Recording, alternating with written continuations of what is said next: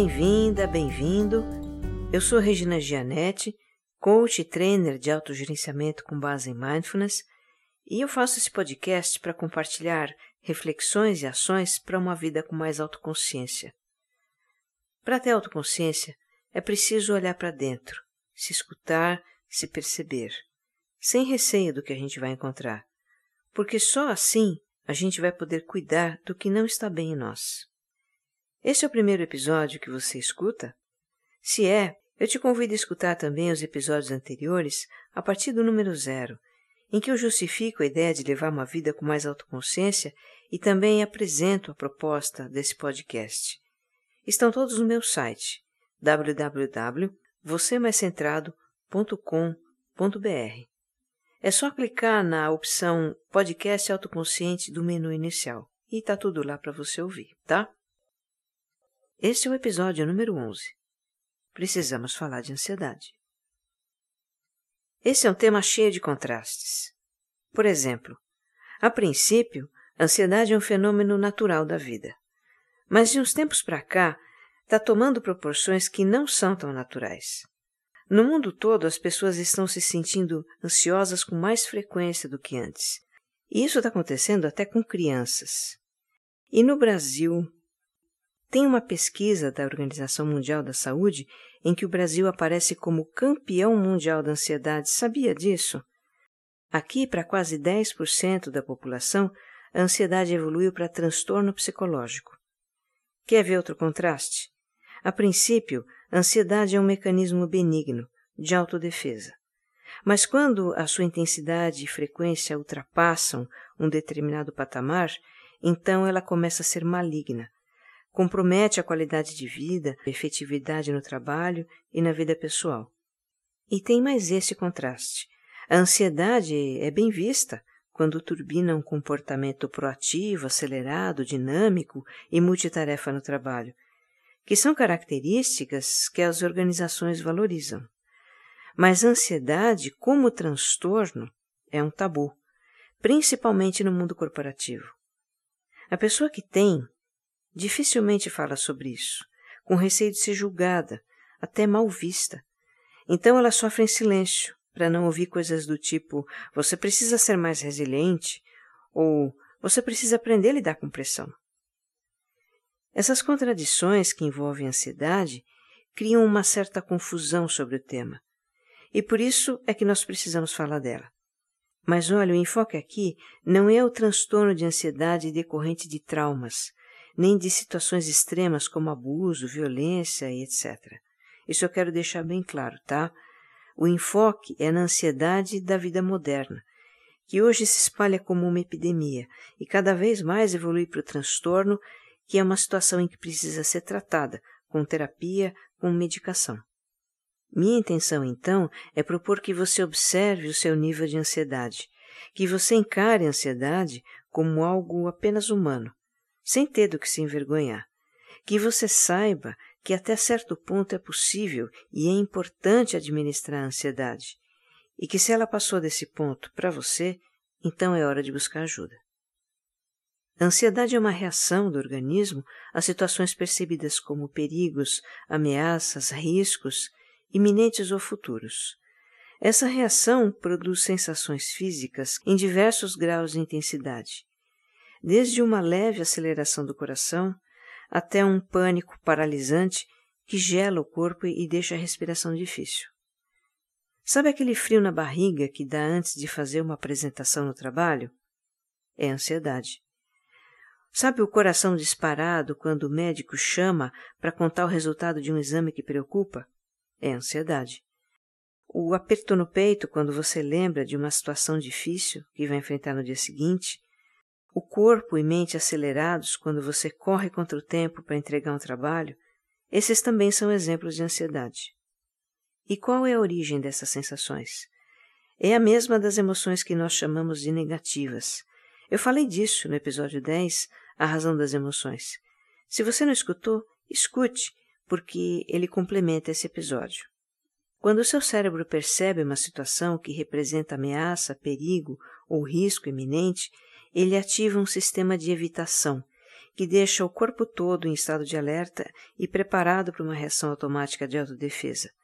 Uma reação instintiva, não pensada e muito rápida. O organismo tem então um pico de energia que faz disparar o coração, acelera a respiração, aumenta a pressão e manda mais sangue para os músculos, entre outras coisas. E para que tudo isso? Para que você possa se defender, lutar ou fugir. Pode parecer exagero que o corpo se prepare para lutar ou fugir do chefe quando ele chama para dar feedback, ou da fatura do cartão de crédito que estourou e a gente não sabe como pagar.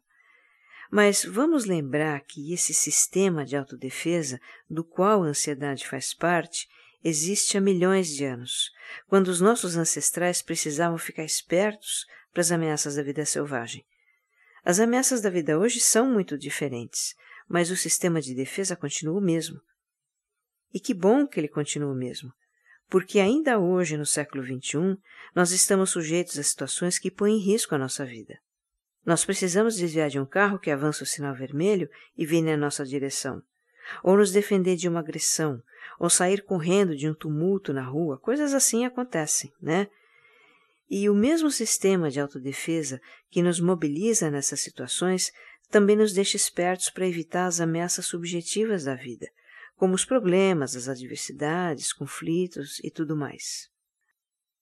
O que explica por que certas situações nos deixam um pouco agitados e outras fazem o corpo inteiro tremer, o coração parece que vai explodir de tanto bater. É como o cérebro percebe a situação, o quanto ela é ameaçadora, e nisso está implícito o quanto somos capazes de controlar a situação. Algumas podem ser pouco ameaçadoras, outras mais, outras muito ameaçadoras, numa escala de vários graus, e isso pode ser diferente de pessoa para pessoa. O meu marido, por exemplo, se sente ameaçado por lagartixa. Pois é, ele não dorme num quarto que tiver lagartixa e sou eu que tenho que espantar o bicho de lá. Por outro lado, ele cochila na cadeira do dentista. Não está nem aí para o que o dentista faz com ele. E eu Começo a sentir ansiedade na sala de espera, quando eu escuto o barulho infernal daquele motorzinho. Vai entender, né? Por razões muito pessoais, o que provoca ansiedade em um pode não provocar no outro. Mas para todos nós, a ansiedade a princípio é benigna, porque visa a nossa autoproteção. Agora vamos retomar aquela definição que eu dei lá atrás e explorar um outro aspecto dela. Ansiedade é uma reação do organismo a situações percebidas como perigos, ameaças ou riscos iminentes ou futuros, caracterizada por sensações desagradáveis. Vamos grifar essas palavras, iminentes ou futuros. Elas estão dizendo que a ansiedade é um sofrimento por antecipação, certo? Às vezes, é a antecipação de uma situação que está para acontecer. A consulta do dentista, o feedback do chefe, a hora de saber o resultado do exame, uma conversa difícil, receber a sentença do juiz.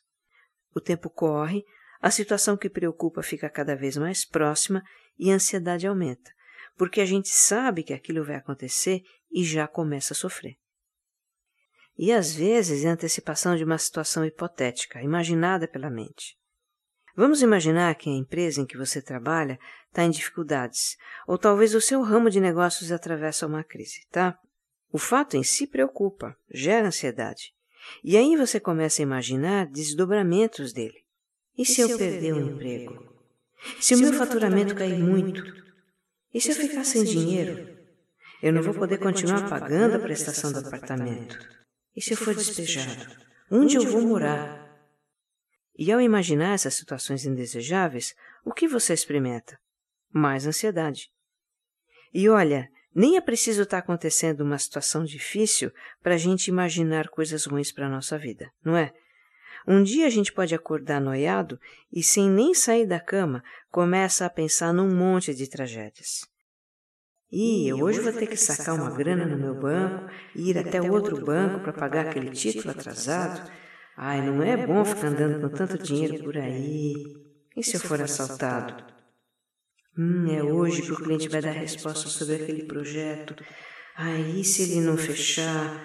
Ai, se ele não fechar, eu não bato a minha meta esse mês. O que, que meu gerente vai dizer?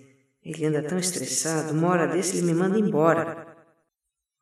Qual é o resultado de ficar pensando e pensando nessas coisas? Ansiedade.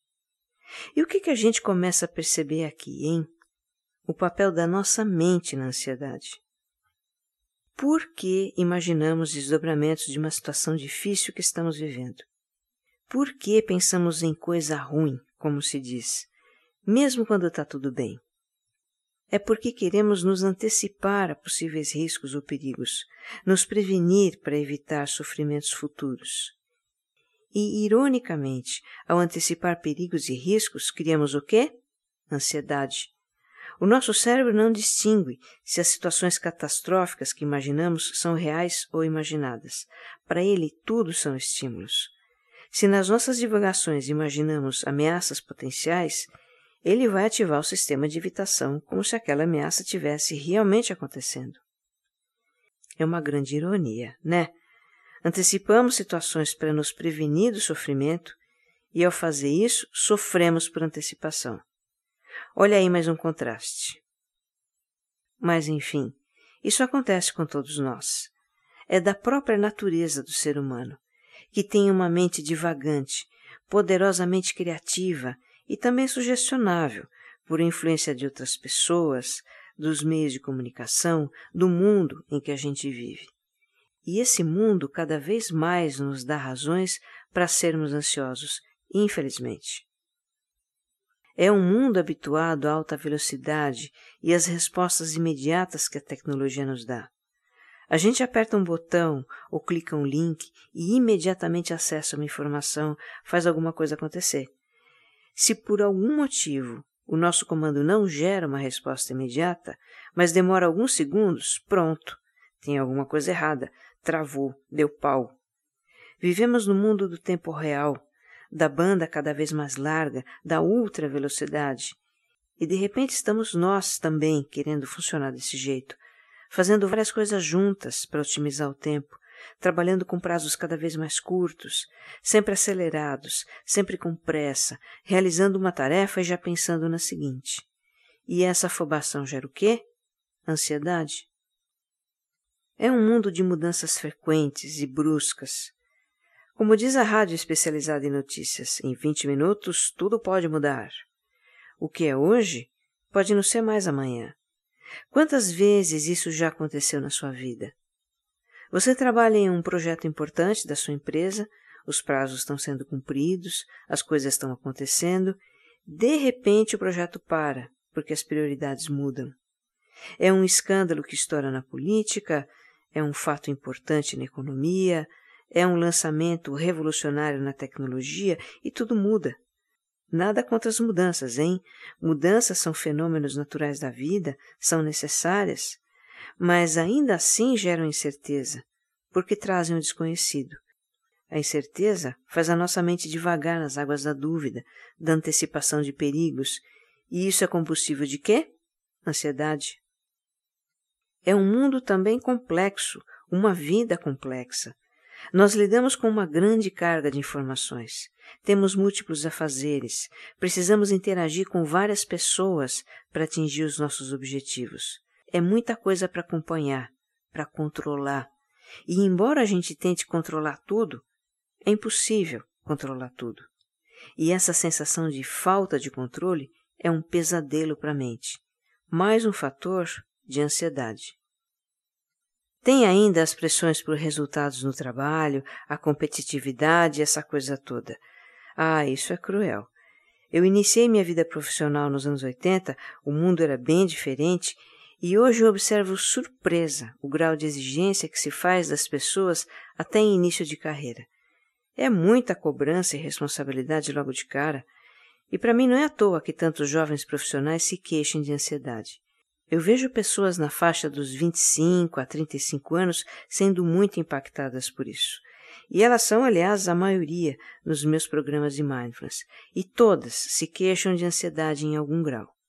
E vamos incluir também nesse cenário as preocupações com o futuro, a sensação de insegurança nas grandes cidades, nossas questões pessoais e familiares, um problema de saúde, dificuldades financeiras. Tudo isso nos faz pensar demais, nos preocupar demais.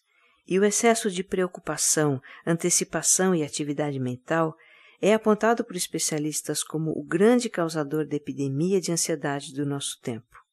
No Brasil, quem tem falado muito disso é o psiquiatra Augusto Cury, autor de um livro chamado Ansiedade, o mal do século.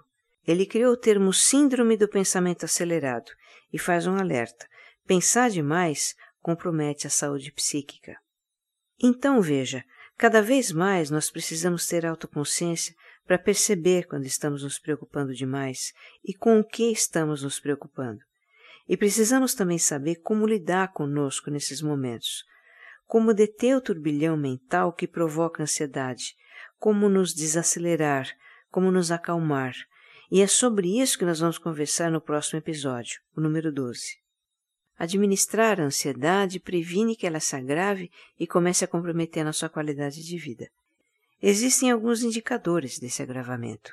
Por exemplo, preocupação persistente e excessiva, grande dificuldade para se concentrar, dificuldade para relaxar, permanente inquietação, insônia, fadiga. Outro sinal que não pode ser ignorado é o ataque de pânico. Os sintomas mais comuns são tremores, suor, dor no peito, respiração acelerada, uma sensação de paralisia do corpo e um medo intenso de causa inespecífica. É uma situação muito assustadora. Quem passa por isso pensa que vai morrer pensa que é um ataque cardíaco. Mas esses sintomas, na verdade, decorrem de uma grande quantidade de adrenalina no organismo. Adrenalina que é um hormônio do nosso sistema de autodefesa e é liberado em situações de ansiedade e de estresse.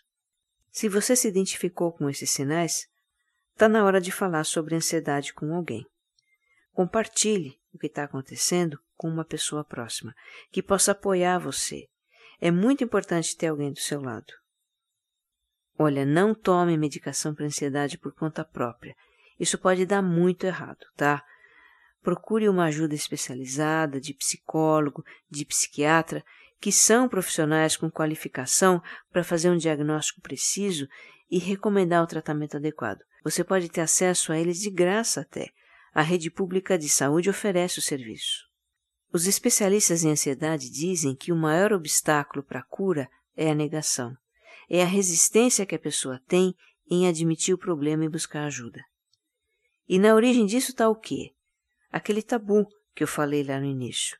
Existe um certo preconceito que é fruto, como sempre, da desinformação. Sofrer com ansiedade não é sinal de fraqueza, não é frescura, não é drama. São milhões e milhões de pessoas no mundo afetadas por esse que é o mal do nosso tempo, o mal do século, como está sendo chamado. Cem anos atrás, mal do século era a tuberculose. Hoje é a ansiedade, junto com a depressão. Então, deixe de lado o autojulgamento. Procure se olhar com compaixão e fazer o melhor para você, tá? O próximo episódio é uma continuação desse assunto. Nós vamos falar sobre estratégias para você gerenciar a ansiedade. Não vai perder. Que você esteja bem. Um abraço.